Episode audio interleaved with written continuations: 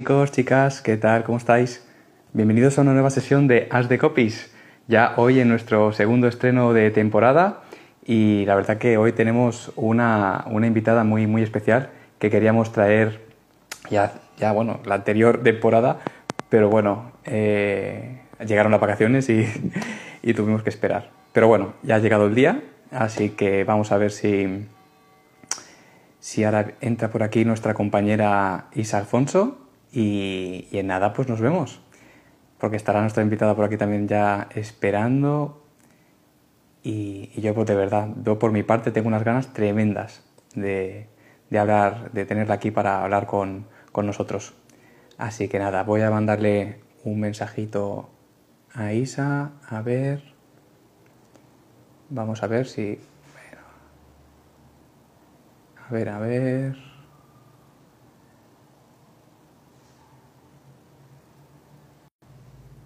Ver, a ver si podemos verlos. Ahora. Vamos a ver. Hola. Isa, a ver, te voy a mandar solicitud por aquí. Bien. Estamos aquí por un problema, un problema técnico que siempre suele costar un poquito conectar. A ver si la tenemos ahora por aquí.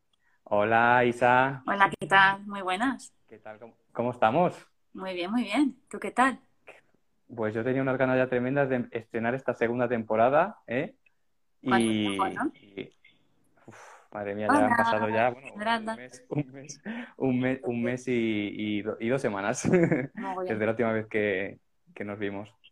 Pues, si te parece, vamos a... Tenemos aquí a nuestra invitada ya esperando en el backstage. Estará ya... Me, me oscurezco un Sí. poco que me quiero conectar los auriculares, que me he dado cuenta que no los tengo conectados, igual se me oye mejor, ¿eh? Un segundito, pero sí, Sí. vele- vele- sí, dale, dale entrada. Ahora vengo. Perfecto, pues mira, pues ahora vamos a darle entrada a nuestra compañera, a nuestra invitada que está por aquí. A ver si me deja esto. Aquí, pues ya le he mandado estoy. invitación. Así que en teoría ya tiene que estar en Hola. el... ¡Hombre! Hola. ¿Qué Chicos, tal? chicas, tenemos aquí a nuestra Ah. invitada Laura Tárraga. ¿Qué tal, Laura? ¿Cómo estás? Bienvenida, Laura. Bien, bien, aquí, con, con ganas de Sí. charlar un ratito. Teníamos, ostras, pues ya te lo decía yo con Isa también, que teníamos muchas ganas de traerte ya, ¿eh? Y de, y de tratar el tema de hoy, que la verdad que viene cargadito e interesante. Sí, totalmente. Sí. Pues nada, no, no nos demoramos más. Eh, para quien no conozcáis a Laura, Laura es escritora, editora, y, y la tenemos aquí porque, bueno, queríamos hablar con ella sobre marketing literario, que creo que es un tema que, que está muy candente ahora y que, y que, bueno, hay que darle, hay que darle su espacio. Y Sí, porque también hay muchos emprendedores y mucha, muchos, bueno, copies y no copies y, y gente del mundillo de que está en el sector literario y que no, que, que bueno, que quiere escribir un libro y no sabe cómo venderlo. Y entonces, pues, no sé si por aquí hemos tenido, bueno, algún error, un fallo con, con Isa que sea ha se nos ha desaparecido. Pero bueno, ¿tú, tú, me, ¿tú me escuchas, este, Laura? Sí, yo te escucho ¿Me bien. escuchas? Ah, pero yo no, no te oigo. ¿No me oyes? Ostras, se ha perdido la voz. ¿No me oyes? A ver, Espera. ¿me oyes a ahora? ¿No se me oye? Ostras, ha sido, ahora ha sido a ver si. ¿Se me oye? Hola, Sí. Isa. ¿Y a mí también se me oye? Yo te oigo. Me he salido Sí. de repente, ¿no? Sí. Bueno, pues no. A ver, Estoy aquí. Disculpadme. No, tranquila. Espera un momento, no sé por qué. Ahora iba perfectamente. Sí, no Yo os sé. escucho a los dos. ¿Vosotros me escucháis? Sí. Sí, todo bien, todo bien. Cosas muy raras. Espera. Bueno, pues sí, todos nos escuchan. Ahora. Vale, Ahora, se fue el. Ah, sí, no perfecto, sé. ya está. Nada, empezamos, no pasa nada. Bueno, Laura, eh, lo que estábamos diciendo, que, mm, que nada, eso sí, editora, escritora, y que bueno, que queríamos traerte aquí para hablar sobre marketing literario. Eh, bueno, Y la gente se preguntará, mm, ¿y eso qué es lo que es? Sí. Sí. Si nos puedes contar un, hacer una breve, una breve, bueno, definición, lo que tienes tú por marketing literario y cómo llegaste tú al, al mundo de, de la literatura y de la, bueno, y, y a tu, a tus inicios como escritora, de cómo, de qué te viene Pues yo empecé Es- a escribir. ese afán. Con, ¿Sí? con tres añitos, no, tres añitos no, perdón, con tres años tuve a mi hermana pequeña y gracias a mi hermana pequeña, conforme pasaba el tiempo, pues fue mi excusa para empezar a escribir libros, o sea, historias en general. Al principio me inventaba historias, eh, continuaciones de películas de Disney, ¿no? Que era lo que, lo que tenía en casa y era lo que más fácil tenía y a partir de ahí pues fui eh, ya después pasando a mis historias propias, ¿no? Pero empecé así, de pequeñita, para contarle historias a mi hermana. Y, y después, pues poco a poco fui escribiendo. Ha habido épocas en las que no he escrito apenas, hay épocas en las que he escrito más, hasta que cuando entré en la carrera me lo tomé en serio y acabamos teniendo este bicho para... Madre mía, qué barbaridad. Y a raíz de ahí, pues ya me lo tomé como más en serio y dije, venga, vamos a, a hacer realidad el sueño de querer ser escritora, ¿no? Y a partir de ahí, pues Wow. han venido ya el resto de libros. Ya. Hostia, O sea, pues- este, este pero- tochón, este tochón que, que, que has enseñado, ¿cuál es? Que es Este uno de es los el- básicos para... ¿sí? Este es el primero, que eso, que, que es que hay dos libros en uno. O sea, estos son, son dos libros, lo que pasa es que yo primero los publiqué por separado, esto lo pagué yo, lo publiqué yo de mi, au- autofinanciándome, y los publiqué por separado. Ah. Pero después, cuando se vendieron todos esos ejemplares, no podía volver a pagar dos, eh, dos tomos diferentes, entonces los uní en uno y aquí pues está, este es el primer tomo y este es el segundo, ¿no? Se dividen este- vale, vale. por, por esto. Entonces, eh, por eso es tan grande, porque hay dos libros en uno. Claro. Y pensaba, Pero perdona, disculpa, mía. pensaba que hablabas de libros de, de, de la uni, de libros básicos que tenías que... Ah, no, no, que- no, de los que vale, vale. yo. Lo tú- sí, claro, son tus No, creaciones. es- ella está por un paso por encima de eso, Isa. O sea, o sea, vamos Ya, a ver, ya es creadora. dejó, dejó muy atrás aquello y dijo... O sea, ella es creadora de contenido, es creadora, es creadora de obras. Sí.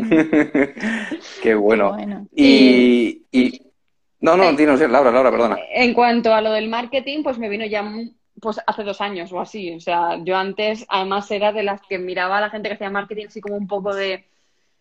eh, no me acaba de gustar cómo publicitáis vuestros libros, ¿no? Era como un poco reticente a eso, ¿no? Y le pasa a mucha gente al final hasta que conoces este mundo y ves todo lo que puedes hacer y todo lo que puedes sacar.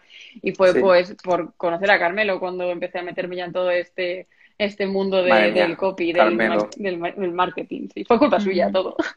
Sí, sí, es que este hombre, pero este hombre, gracias a él, mira, ha sacado aquí a grandes joyas. Quiero decirte, mira, te ha tenido a ti ahora y vamos, es una persona que motiva a hacer cosas interesantes. Totalmente. Así que, pero ahora que lo dices esto, normalmente, claro, cuando tú escribes un libro, o sea, la mayor parte, ver, sí, tienes la- el afán de vocación de por la noche, o sea, por cuando eres jo- de niño que te sale la vena de escribir, pero es curioso que luego mucha gente, eh, el hecho de venderlo, ¿no? El eso, eso de la palabra también maldita, ¿no? De vender, no saben cómo dar a conocer ese libro. Que no sea, o sea, se, se reduce, digamos, el, el- conocimiento del libro de esa persona a un grupo reducido de personas. Entonces, que, y, y- y- y muchas veces lo que pasa es que esa gente quiere dar a conocer más su libro y darle dar más difusión, pero no saben cómo hacerlo, ¿no? Entonces, el marketing literario, de una, por una parte, ayuda a eso, ¿no?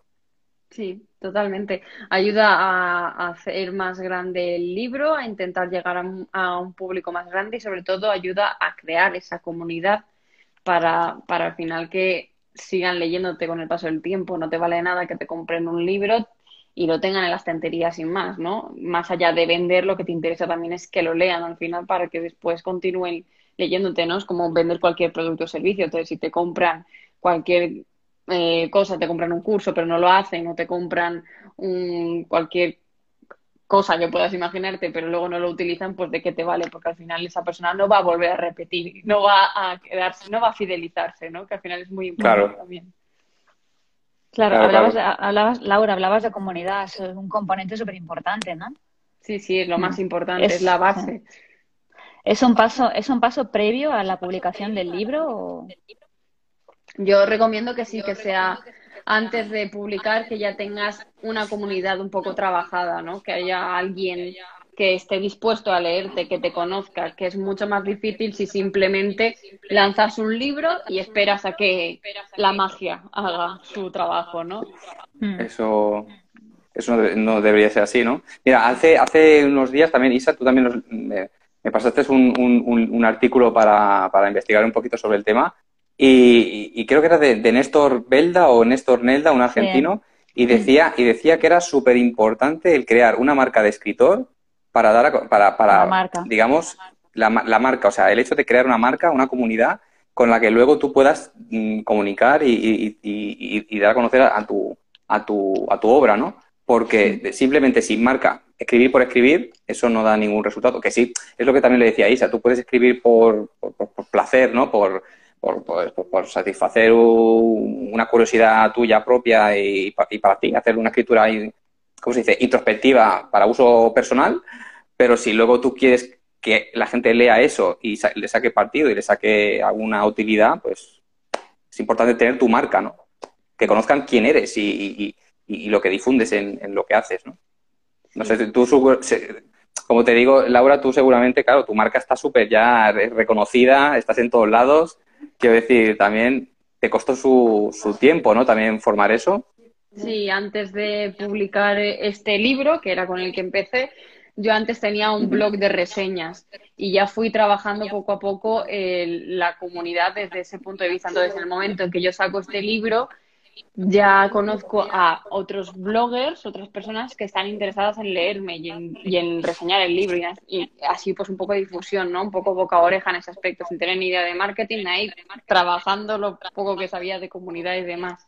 Y sí, al final lo de trabajar una marca personal es esencial porque a- la gente, hay muchos escritores todavía que están con, que tienen esa imagen del, del escritor de hace años, ¿no? Que publicaba, lo petaba y vivía de sus libros, eh, vamos, como J.K. Rowling, por ejemplo, ¿no? Con Harry Potter Claro. y demás. Lo que no saben es que esa imagen de marca se trabaja igual, lo que pasa es que te ayudaba más la editorial a hacerlo, ¿no? Y al final también tienes una imagen de marca que vas trabajando. Y es, es apto para todos, o sea, todo, todo el mundo, lo que decimos, la marca personal, cualquier persona puede trabajarla, puede crear y, y trabajar una marca personal. Sí, sí, totalmente. Solo tienes que saber qué pasos tienes que seguir o qué es lo que tienes que trabajar para conseguirlo, pero vamos, yo creo que todo el mundo tiene una marca personal porque al final estás es tu reputación, ¿no? O sea, tú en tu vida, Sí. en normal, en tu vida social, también tienes una marca personal, aunque no lo llamemos marca personal, ¿no? Lo llamamos, pues, eso, reputación o la imagen que das. O Sí. esto que se suele tener mucho en los pueblos de, pues mira, estás así, estás asá, ¿no? Eso ya es marca personal, el cómo te comportas, cómo te ven, cómo, cómo, te, cómo transmites, Sí, todo es marca personal al final. Lo que pasa es que ahora lo hemos extrapolado ya centrándonos en utilizar eso para vender libros en este caso. Mm. y el tema del... Sí, no, di, di. Que tenemos muchas preguntas, ¿no? Y estaba pensando, en ese, en esa, como estrategia de marketing, de marketing literario, también eh, entiendo que también hay un, es- un- hay unos esfuerzos de investigar em, cuál es tu cliente ideal y segmentar un poco o, o bastante, ¿no? ¿Dónde, dónde quieres llegar al alcance de tu libro, ¿no? Sí, yo, sí, ah, yo tengo una academia para escritores donde enseño cosas de estas, tengo cursos de marca personal y hay un- una clase específica solo para conoce a tu lector, ¿no? O conoce a la persona a la que estás escribiendo. Porque más allá Ok. de venderlo, a la hora de escribir también te puede ayudar a conocer a ese lector al que estás escribiéndole, ¿no? Porque al final estás escribiendo lo que quiere leer. Más allá de lo que tú quieres leer, luego escribir, pero que también pues es conocer a quién le vas a estar escribiendo, qué es lo que busca, qué es lo que espera de ti, y eso te puede ayudar también a crear contenido para redes sociales o para mil cosas más al final. Es un trabajo muy aburrido porque a mí rellenar el típico cuestionario para averiguar cómo es el, cliente me aburre un montón, ¿no? Pero al final es muy útil tenerlo, tenerlo y, y saber qué, qué es lo que tienes que hacer, ¿no? Claro, incluso adaptar un poco tu... Claro. Que yo puedo entender que tienes una línea ya de, de, de ¿cómo decir? Una- ¿Se llama así? Una línea de escritura, una... ¿Línea eh, editorial? o un- Sí, exacto, una línea editorial en concreto, pero sí que es cierto que también te sirve para adaptar de alguna manera, ¿no? Eh, El, el contenido al lector, ¿no? Yo O, no o ya, suelo re- o- o ya- sí. o ya te siguen, o ya te siguen, me refiero, claro, es verdad, al final es tú también tu, tu autoría, tu marca personal, igual que la marca, ¿no? Y pues es tu estilo, es así, ¿no? Sí, yo no suelo recomendar que, que escriban ya pensando en la persona a la que va a leer, porque a, a mí, por ejemplo, me cuarta mucho la creatividad pensar ya, Claro. madre mía, voy a publicarlo, voy a buscar o voy a intentar publicarlo. Al final escri- escribo cosas para mí porque me gustan pero después, pues eso te puede ayudar para la hora de editar o de corregir, eh, de agregar cosas, quitar cosas, ya vas guiándote un poco más con respecto a lo que mm. quieres vender después o lo que quieres, cómo quieres venderlo a las editoriales sobre todo, o si vas a publicar. Claro. ahí, se abre otro melón. ahí se abre otro melón. De alguna manera también dejarías de ser tú, ¿no? En todo caso, o sea, es como...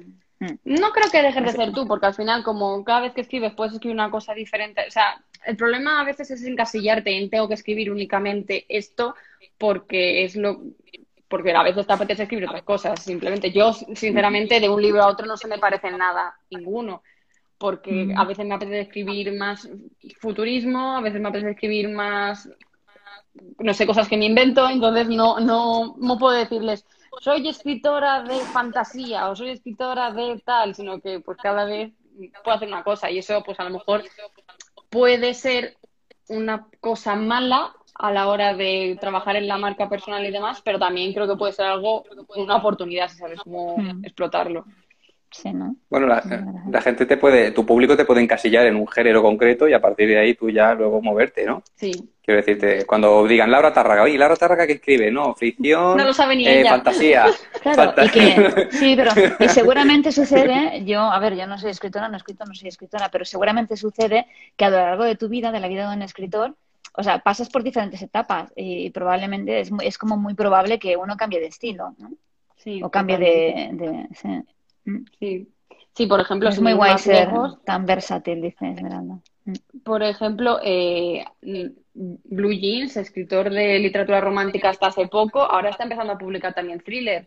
Entonces, mm. es eso de que también da mucho miedo, ¿no? Cuando te has creado, me imagino, una marca pensando en estoy publicando este tipo de libros y de momento de decir, bueno, voy a cambiar totalmente de género porque dices, ¿cómo se lo va a tomar el público que ya tengo trabajado? ¿Cómo se cómo va a recibir esto la gente, eh, voy a mm. vender menos, voy a vender más, sobre todo en personas que pues, venden muchísimo, ¿no? ¿Cómo va a afectar a eso? Pero al final, si es lo que te gusta, pues también tienes que, arriesgarte un poco a, hacer lo que te, apetece y, no mm. dejarte llevar tanto por esos aspectos. Aunque bueno, en el caso de esta gente tan grande, pues como viven de ello, pues supongo que dará aún más miedo.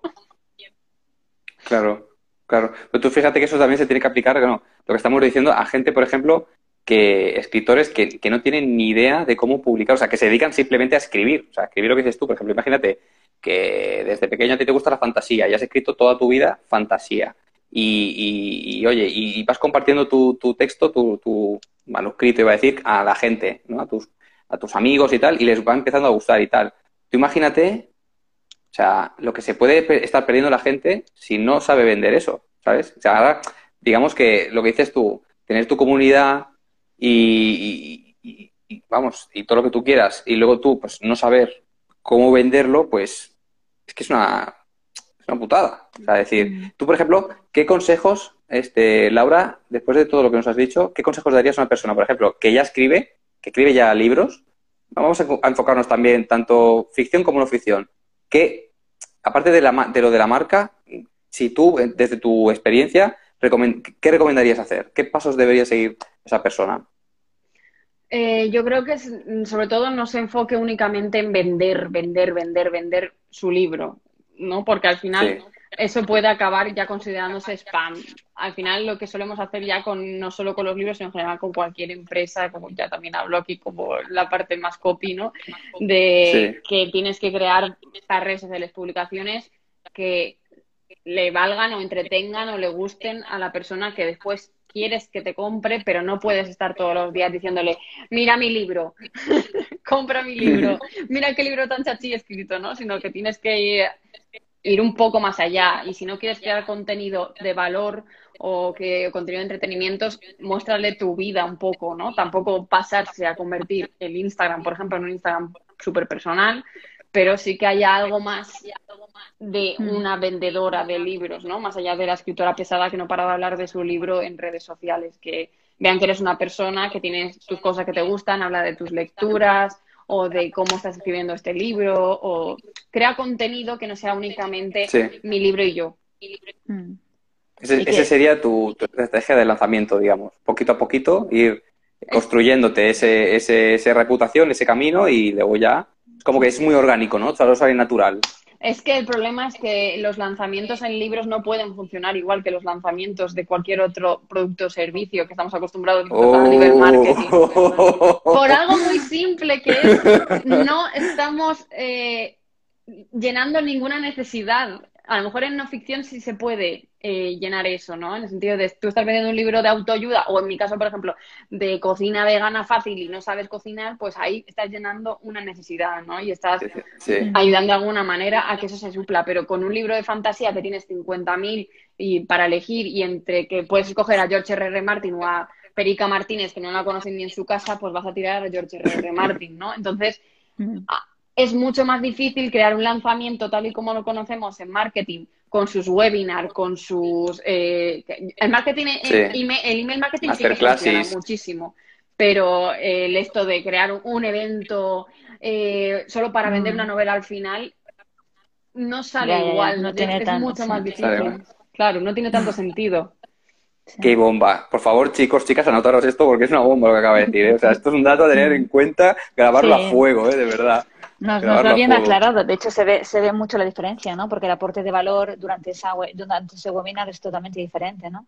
Exacto, porque mm. ¿qué, qué, qué tipo de valor puedes aportar tan, o sea, lo suficiente como para atraer a gente para que se quede a ese webinar, más allá de te voy a recomendar mis libros, cuando eso hay cientos de, de, canales de YouTube o mm. cuentas en Instagram que lo hacen sin que mm. tengas que estar apuntándote a un día exclusivo para hacer esto es mucho más difícil enfocarlo en ese aspecto. Otra cosa, por ejemplo, es vender algo a escritores, como me pasa con la academia. Ahí sí puedo utilizar un lanzamiento porque estoy generando, estoy cubriendo una necesidad, ¿no? Necesitas formación, pues toma mi formación. Pero necesitas un libro de fantasía, pues vete a la sección de fantasía, escoge el que quieras, ¿no? Es diferente, no funciona igual.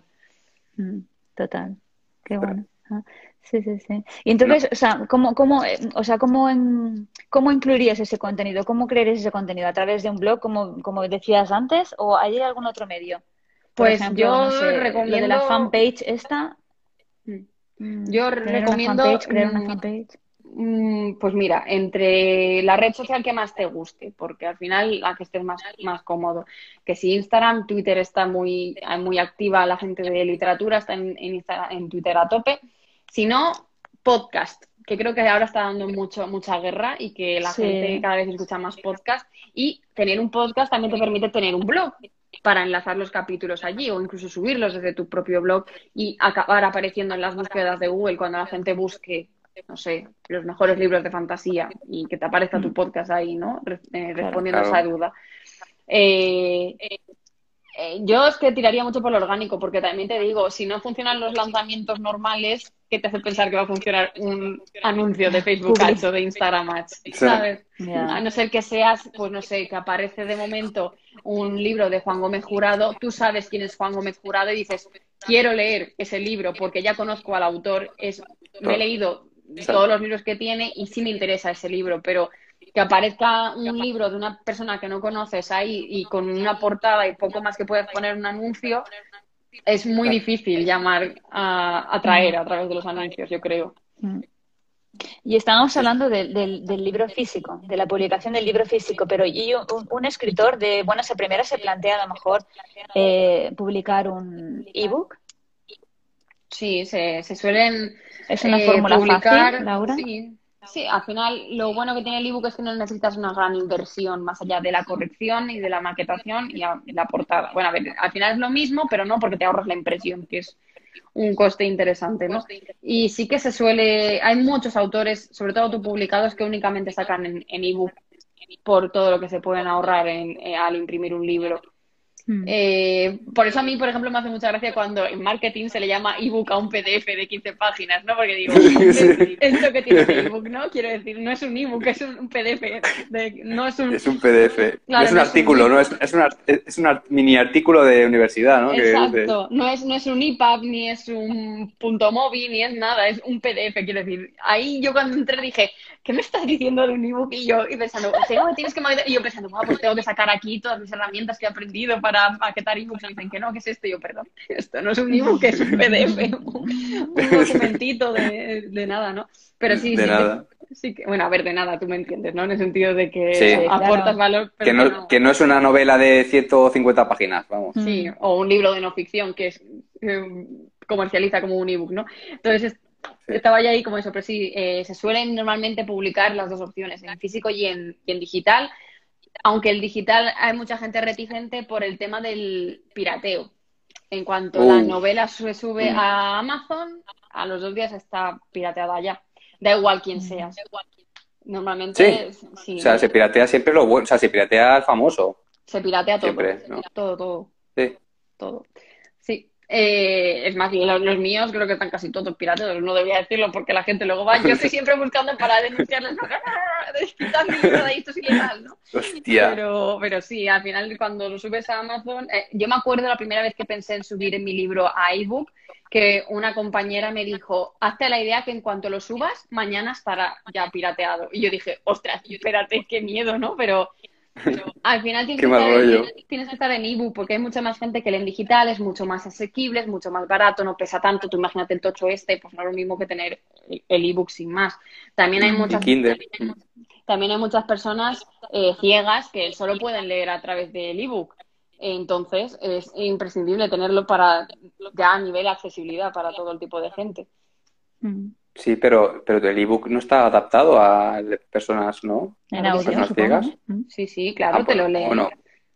Ah, bueno, ah, bueno, vale, bueno, vale, sí, vale. Mm. O audiolibro también podría ser, también. Ya, pero eso es otra movida porque ahí necesitas a un actor de doblaje que te doble el libro y a lo mejor te cuesta mucho más que eh, subir el... Bueno, el- bueno, pero esto, pero esto, pero esto es como la madre que te cuenta cuentas por la noche. Tú coges el libro y empiezas a leer, o sea, no me fastidies. No, no, no, es No mucho hace más falta. complicado, ¿eh? Muchísimo Sí. más complicado, sí. Oye, ahora que ha salido también el tema de- del ebook, tema de lanza, y tema de mm, pu- autopublicación, ¿tú cómo lo ves? Eh, porque también está el dilema de editoriales sí, editoriales no, autopublica- autopublicación sí, autopublicación no. Eh, pueden existir, pueden coexistir, o sea, en este caso, bueno, en teoría sí, ¿no? Pero ¿crees que ahora se está tirando mucho por la autopublicación y se está dejando de banda las editoriales? Porque ya no, No creo digamos que no generan tan, no generan tanto beneficio al escritor, digamos, Eh, o escritora. Tú piensas que los escritores llevamos con la idea de que no vamos a ganar nada con nuestros libros. Entonces, ¡Hola! entonces Nada, hombre, algo sí. Bueno, si eres Eduardo Mendoza, ¿no? O Claro. si eres un... Si eres una un- persona de estas que venden una barbaridad, pues sí, pero el, el escritor normal no, no suele ganar. El, el español, el español medio, el español medio, escritor medio no gana, ¿no? Ah, vale. Exacto. Eh, tú piensas que, que para empezar, cuando publicas en una editorial, cobras una vez al año. Y cobras un, de un 8 a un 10% del, sobre el PVP de tu novela, es decir, un euro y pico, ¿sabes? Entonces, date con un canto en, el- en los dientes si has vendido mil libros, que te llevas por mil euritos, ¿sabes? Al año. Entonces, claro, con eso, pues, tú verás. Eso es, es poco, es poco. Tanto esfuerzo, tío.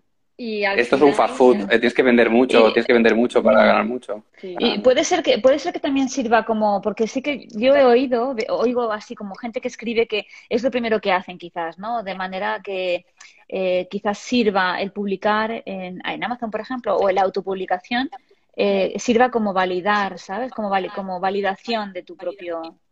No sé si eso es algo que se que se tiene en mente o Yo autopubliqué el primer libro porque no, porque dije, sé que no me va a publicar ninguna editorial si no me conoce nadie.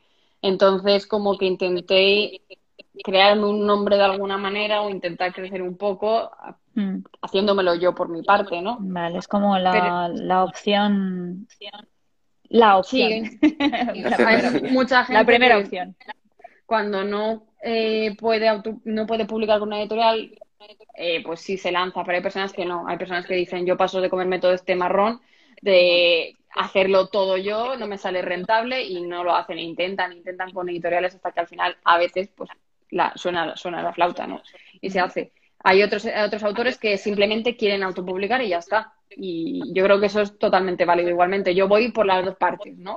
Hay libros que digo, esto es muy de editorial, hay libros que digo, no, esto lo voy a sacar yo porque es lo que a mí, porque a mí como me apetezca a mí, ¿no? Ahora me apetece currármelo, me apetece trabajar en ello y me apetece pensar en cómo va a ser la portada yo por mi cuenta y todo. Entonces ahí sí que lo saco yo por mi cuenta, pero intento como tener un equilibrio entre los dos.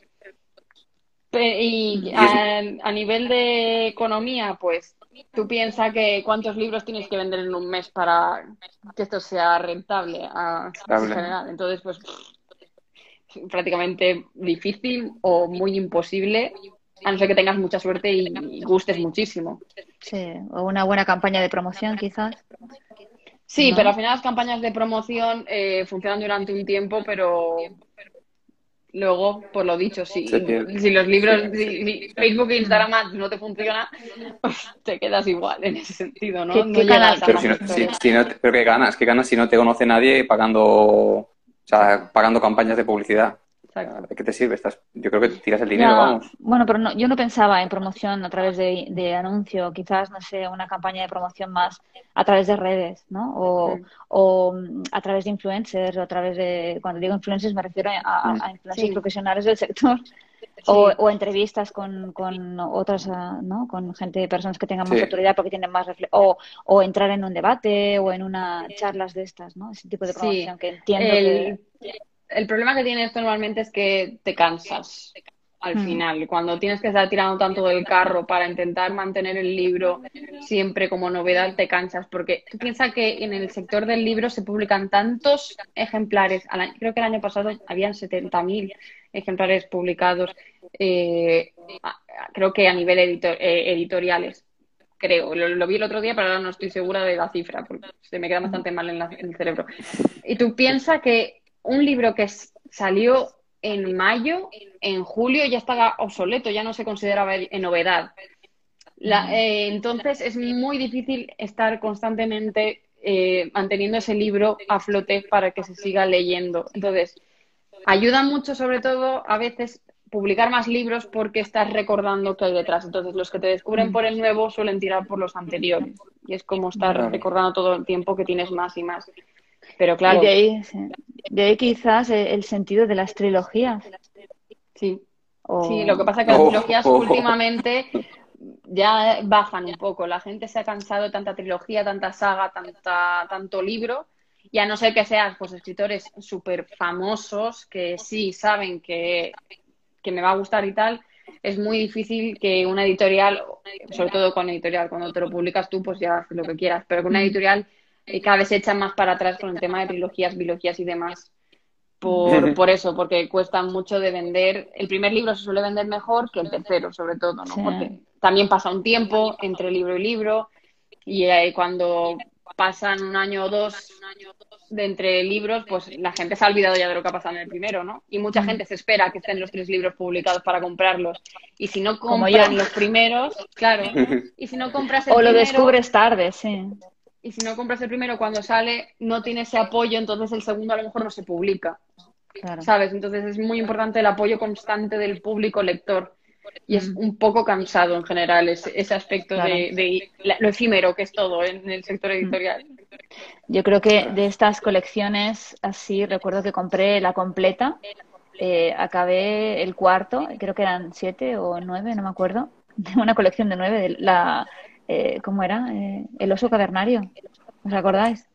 De- Hostia, ¿no? pero si es antiguo, Muy ¿eh? bonito. Sí, el, el, Muy, la- muy las- bonito. no, el oso cavernario. las- no sé qué del oso cavernario, sí. Sí, eh, es muy bonito ahora de, bueno, desde de la evolución del hombre desde la prehistoria, ¿no? Y, y- pero en una, eh, como con protagonistas, no te cuenta más, digamos, desde un aspecto así científico y de, de- y de investigación, sino con, eh, le, le da vida a personajes, eso es muy chulo, muy bonito. Y hay historias de Mira, aquí no amor, y hay, hay desastres, hay pues todo lo que sucede, todo lo que sucedió, lo que sucedió en la prehistoria, ¿no? En cada una de las etapas. Mm. Mira, aquí tenemos a, a Ida Teta P, El clan, el clan del oso el cavernario. clan del oso cavernario. Sí, Exacto. pues me lo compré todos, sí, de Jan Wells. Y no sé si eran siete o Mira. nueve. O sea que Sí, mira y que... es, y es, y es me dice, a mí me recomendaron tener la segunda casi lista para cuando vaya a publicar la primera. Claro. Yo recomiendo algo diferente. Yo recomiendo que los tengas todos escritos antes de mandarlos a editoriales. Así son sufres, mejor. sufres menos y, y el editor también está, ¿no? Y que sobre en todo tú piensas que, por ejemplo, eh, Hijos del Dolor, que es el último libro que he publicado, lo escribí en 2017 y lo he publicado este año. Entonces tú imagínate que no tengo la segunda parte escrita y que me toca escribirla ahora en 2020. que han pasado tres o cuatro años y que yo ya no me acuerdo de cómo me sentía en esa época, ni de cómo eh, sentía a los personajes, ni de nada. Entonces, si yo hubiera esperado, seguramente la segunda parte no saldría nunca. Y yo siempre eh, recomiendo que tengas todos los libros escritos antes de ponerte a lanzarlos para que no te pase tampoco como a George R. R. Martin con el último de Juego de Tronos o como con Patrick Rothfuss el último de eh, la... Sí, el, el, Invencible, no, el Invencible no, la sombra... Eh, la sombra del viento. La sombra del viento es la de Zafón, pero es parecido. Ah, no, ah, algo del, del viento también. Sí, Patrick Rothfuss, sí, sí, fantasía también, sí. sí. Que el último, pues, no, no, aparece, no lo están, no sabemos qué ha pasado, ¿no? Pues eso se hubiera solucionado ese... si lo hubieras tenido escrito antes.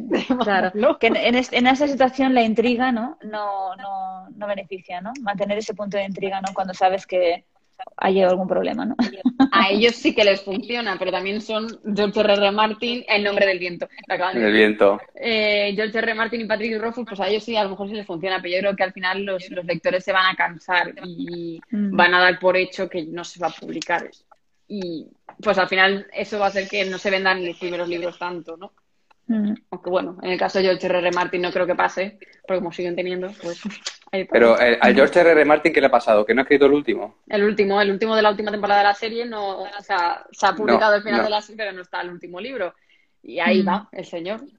Todos sí, esperando, como dice Virginia. Sí. El tercero no lo sacan y estamos todos esperando, sí. Es un Patrick Rothfuss, sí. y entonces, como opciones de publicación, habíamos dicho, para publicar, habíamos, habíamos hablado de la tradicional, ¿no? La edición uh -huh. eh, directa, la autoedición, eh, la coedición. Sí. ¿De esta no habíamos hablado? La coedición es cuando tú, eh, hay editoriales a las que tú pagas y te hacen como el trabajo y después tú vendes el libro, ¿no? Entonces, mm. eh, pues eso, eh, editoriales de coedición, por ejemplo, famosas, Círculo Rojo es una editorial de coedición, que se suelen ver mucho también por librerías, porque también es bastante grande, tienen distribuidora y demás. Entonces, eh, el problema es que son bastante caras, porque mm. te, lo, lo, que creo que no te hace Círculo Rojo, por ejemplo, es corregirte el libro. No sé si ahora habrá cambiado. Cuando yo publiqué con ellos no me, no me corrigieron el libro y así salió. Todas las faltas que podían tener y más, ¿no? Entonces, mm. la coedición pues está ahí, es un poco más cara, mucho, yo creo que mucho más cara que sacártelo todo por tu cuenta y al final lo que hacen es ponerte el sello de editorial y a lo mejor ayudarte con alguna feria que te puedan meter porque ya lo tienen apalabrado o algo más de visibilidad. Sí, sí algo así. Te meten en su boletín de noticias y esas cosas, pero mm. yo no noté mucho la diferencia, la verdad. Y alguna, alguna mm, otra, otra que nos comentábamos el otro día, hablábamos del crowdfunding, ¿no? El crowdfunding, sí. sí. Con crowdfunding también publiqué este, Entre Vidas. Entre Vidas. Eh, Además, los títulos son muy bonitos. Luego nos haces un, una lista, ¿eh? vale. Sí. Eh, este lo, lo saqué, lo autopubliqué yo, pero mediante un crowdfunding porque no tenía dinero para sacarlo. Entonces dije, bueno, vamos a probar, me apetece mucho sacar este libro, vamos a probar a ver si sale, que no me apetece, eh, este ni siquiera lo pensé enviarlo a, a las editoriales, dije, voy a probar con un crowdfunding. Y al final, pues una campaña de crowdfunding es eh, que la gente te pague para que salga el libro, pongan ellos el dinero y al final puedas eh, eh, mandarlo y demás. Sí, más, eso, ahí, no, este están ahí, a ese, a ese, lado de ahí. Tengo todos los libros ahí de entrevidas aún, tengo unos cuantos. Hostia, sí. madre mía. Y, y, nada, fue un éxito rotundo. Salió la campaña en 20 horas. Así que. El crowdfunding bueno. es como ¿Y mecenas, total? ¿no? ¿El, to ¿El, total? ¿El total de la inversión? 2.100 euros fueron. Porque hasta, hasta lo que no llegue lo has de poner tú, ¿no? Exacto. Mm. No, no lo de poner yo no sale. No sale. Si... No, ¿Ah, sí? ¿No? No. No sale. Si O sea, que lo devuelven todo. Sí, no se les cobra nada hasta que haya acabado la campaña y se ha llegado al 100%. Por, Por lo eso tanto, te digo eso que, también- que lo, lo pones tú, o sea, como, o le pides a alguien que lo ponga y le pagas, no sé, algo así, pero para, para completar el total, porque si no, lo pierdes. Yo todo. tenía claro que como no tenía dinero para eso, tampoco tenía dinero para... Si me ponían 100 euros no podía poner 2.000, entonces era Bueno, como... o, o así no como de, a futuro, ap- apóyame ahora y a futuro te lo pago, que va a ser todo un éxito. Por lo menos lo voy a poder publicar. A, a- a cara de la galería, ¿no? Que se vea Claro. que todo va bien. Tenemos No, pero que de decía este, por ahí, ¿eh? Laura, sí. No, no, que decía, no, que comentaba lo de que, que crowdfunding es como mecenas, es decir, la gente te ayuda, te ayuda pagando una cantidad. Sí. Simplemente. Te pagan lo que Pues- sea y tú le mandas las recompensas después. Qué bueno. Pues Isa, mira, tenemos preguntas. Si quieres, Sí, ¿quieres hay, tú hay un par de echarle un ojo preguntas por ahí? ahí. Sí. No, no consigo saber de quién es. Es Y Daft. Y dice, a la orden. esta- Sí, ¿quién es? ¿Lo conoces? No, no, no sé. Antes, no, no sé. Antes nos ha preguntado, veremos. Vale. ¿A qué Pues nos dice? ¿Qué nos dice? Sí, él nos dice, a la orden. Dice, ahora, ¿cómo puede un fan lector ayudaros desde nuestras redes sociales, o sea, desde las suyas? A los escritores jóvenes, dice. Pues mira, no hace falta, se piensa que únicamente puedes ayudar comprando el libro, que es como lo más básico, ¿no?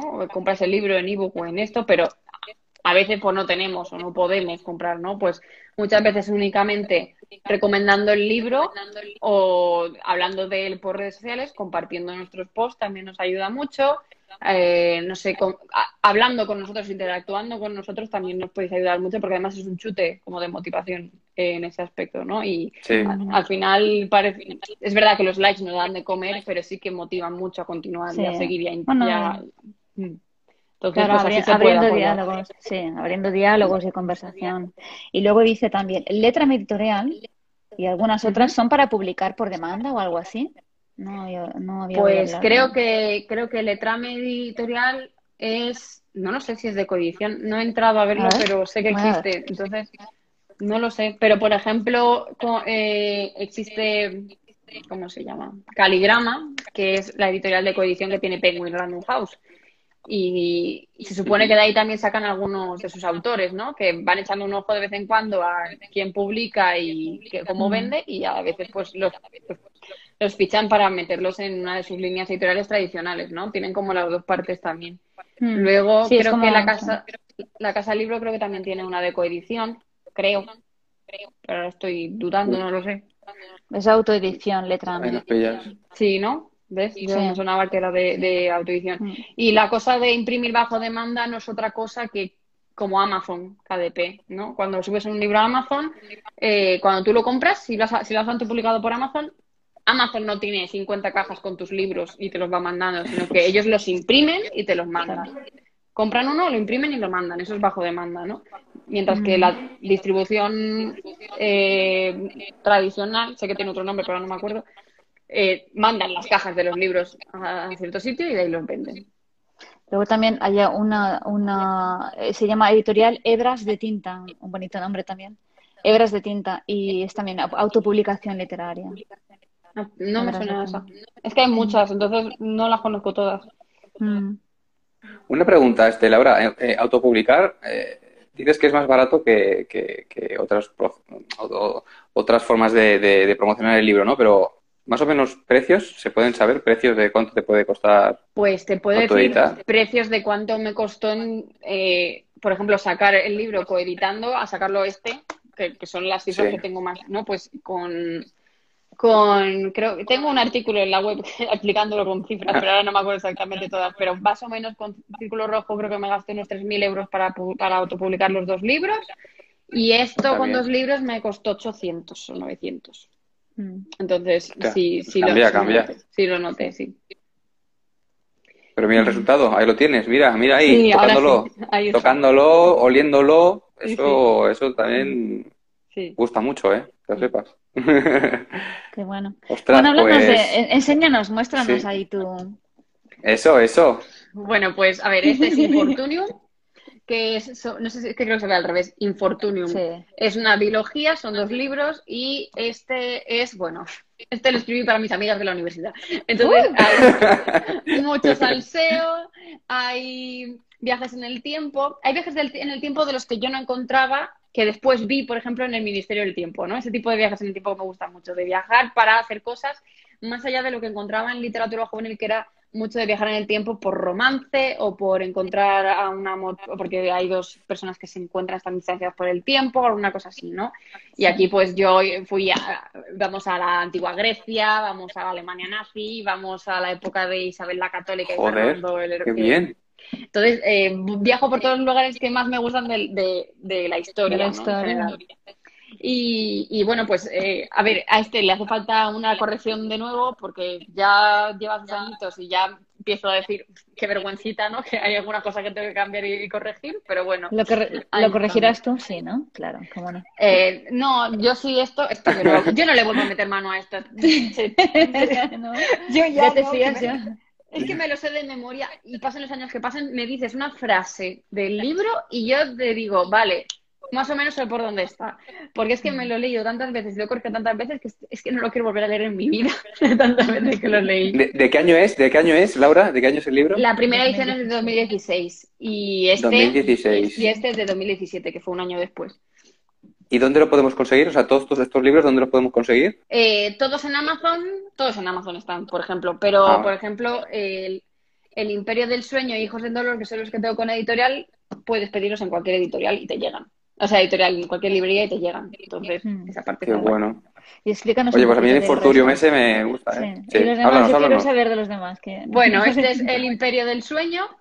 Este es- fue mi debut editorial con editorial tradicional. Y en este mundo es un futuro en el que la humanidad ha perdido la capacidad de soñar. Solo unos pocos pueden hacerlo y son como la, los, lo más de lo más, ¿no? Como los influencers de, de esa época, ¿no? Lo que pasa aquí es que los soñadores pueden extraer esos sueños por las mañanas que han soñado por la noche y venderlos. Y a raíz de eso se crea también pues sueños artificiales para que la gente los tome por la noche, o sea, al dormir y tener una noche soñando cosas y puedes comprar sueños a la carta, ¿no? Dices, Mm. pues hoy me apetece un, un sueño erótico, pues compro una pastillita de sueño erótico. Hoy me apetece un sueño de no sé qué, pues compro una pastillita de eso, ¿no? Qué Y- bueno, Laura, y va- y- Joder, qué guay. Y va de cuando una Oye, para hacer una película, ¿eh? Sí, molaría mucho. Va de cuando una ladrona de No, sí.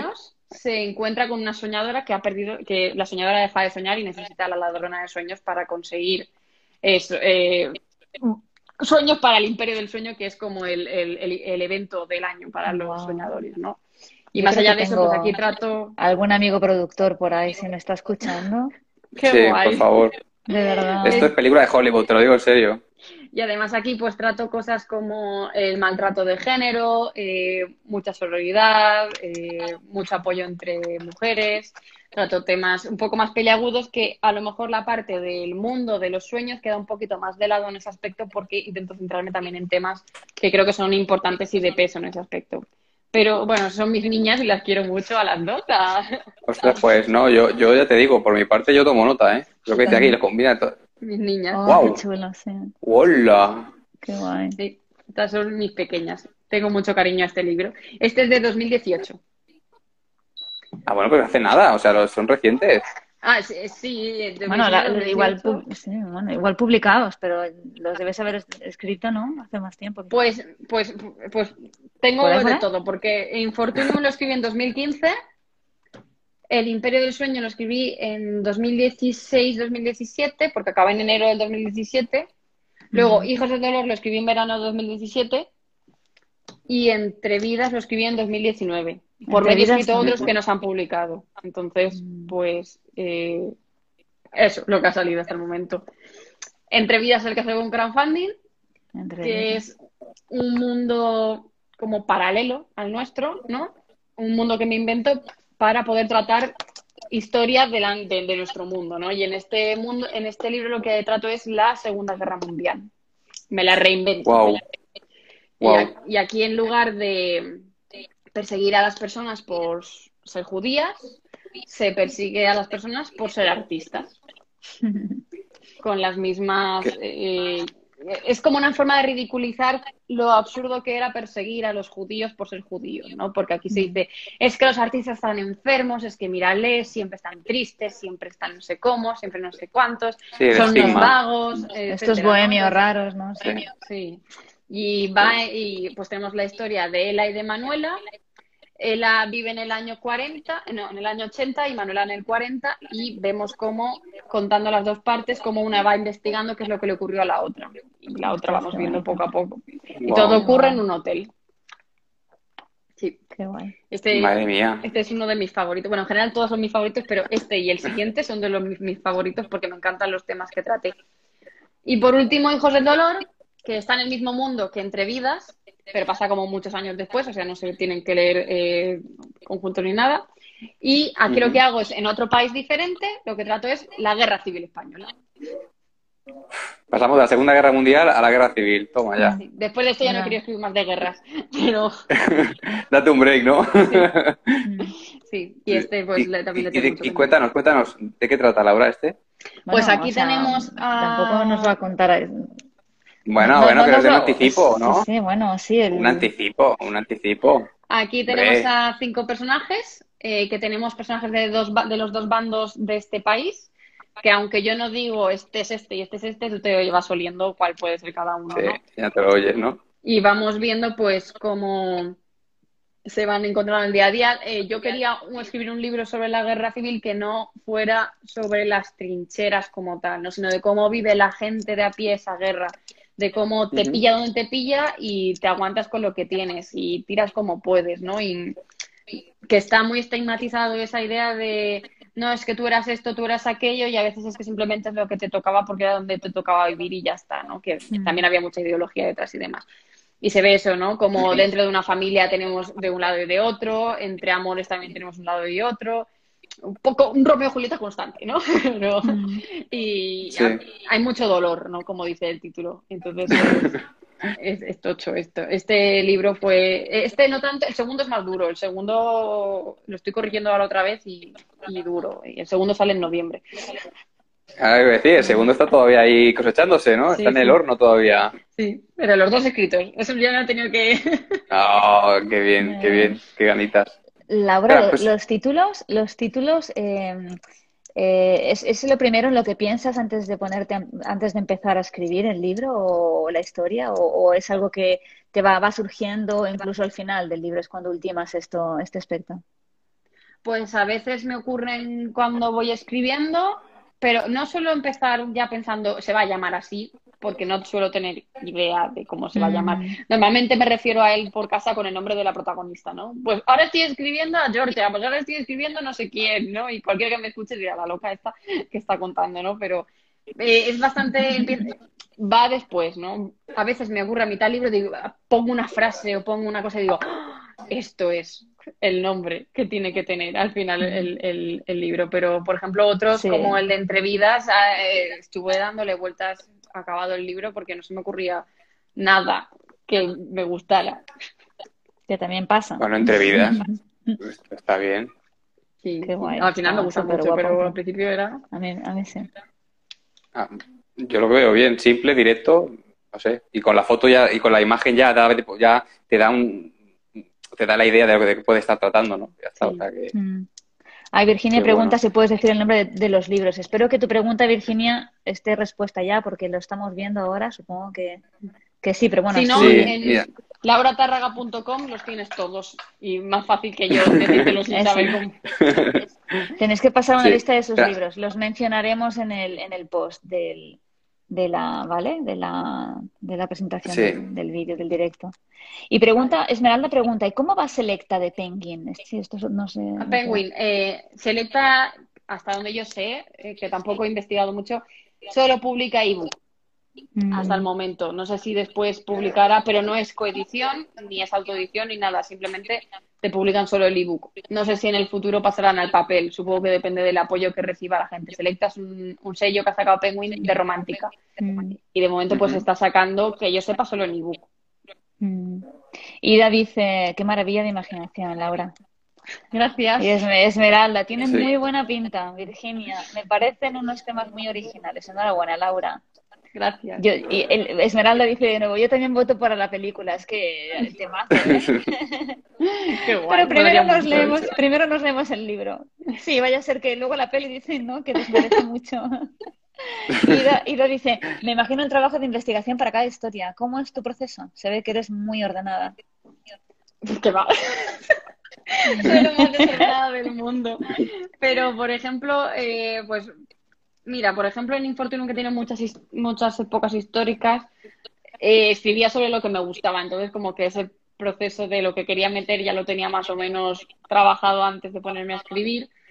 Pero, por ejemplo, entre vidas que va de la Segunda Guerra Mundial a la Segunda Guerra Mundial, esto suena fatal, pero me chifla estudiar sobre ella, ¿no? Entonces siempre me veía documentales, me veía muchas películas, leía muchos libros, entonces al final como que mucho de esa información ya estaba dentro de mí.